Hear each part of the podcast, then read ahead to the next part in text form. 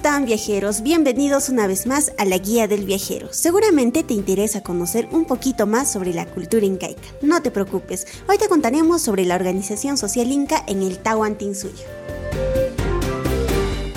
La sociedad en el tiempo de los incas era rígida y jerárquica, donde en lo más alto estaba el inca, el auqui y la coya.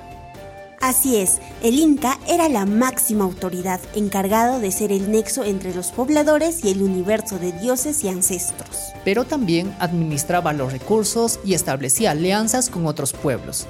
El Auqui era el hijo del Inca. Viajero, seguramente tienes la duda de que si aquí solo se encuentra el primogénito, pero no, también todos los demás hijos del Inca.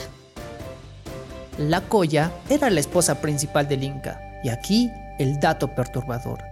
Ella pertenecía a su misma panaca. Y si te preguntas qué es una panaca, era aquella familia formada por toda la descendencia de un inca, excluyendo de ella solo a Lauki. Por eso se le consideraba su hermana.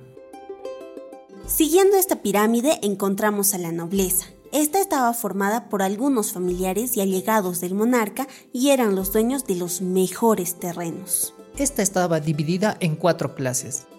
Nobleza cusqueña, formada por todos los parientes de la familia inca que se distinguían del resto por deformarse las orejas por medio de aretes, por lo que se les llamaba orejones. Nobleza por asociación, formada por los habitantes dentro de un sector geográfico bien definido. Nobleza local, constituido por los curacas y sus familias. Los curacas eran los jefes locales y tribales de los pueblos conquistados. Una vez que estos conocían al Inca, eran considerados nobles, pero de menor jerarquía. Nobleza de privilegio. Eran las personas que por su valiente labor en la guerra eran incorporados a la nobleza por el Inca. Finalmente se encontraba el pueblo y era la base del sistema social inca, constituido por los Hatunrunas y los Yanaconas. Los Runas eran esa población que se dedicaba a la ganadería, agricultura, pesca y artesanía. Generalmente ellos eran quienes servían en el ejército incaico y trabajaban las tierras del sol y del Inca. También estaban obligados a pagar tributo, tanto de productos como de trabajo personal, de acuerdo a turnos en la famosa mita. Gran sector de ellos eran convertidos en mitimaes o mitmacunas, quienes eran gente desarraigada de su lugar de origen para ser trasladados a otras provincias. Los yanaconas eran considerados súbditos directos del Inca. Gran parte de ellos eran llevados al Cusco para utilizarlos en el servicio personal, tanto del Inca como del noble, realizando tareas de limpieza de los palacios y ocupaciones inferiores de la administración.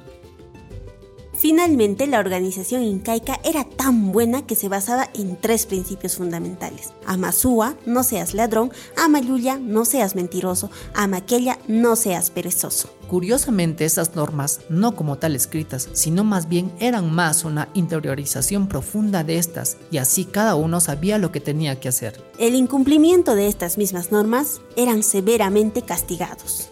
Y así, amigos viajeros, podemos ver la gran organización que tenían los incas y la razón por la cual eran tan prósperos. Muy bien amigos viajeros, hemos llegado al final del episodio del día de hoy. Nos escuchamos en el siguiente capítulo. No olvides seguirnos en las redes sociales para más temas de tu interés. Tupananchiscama.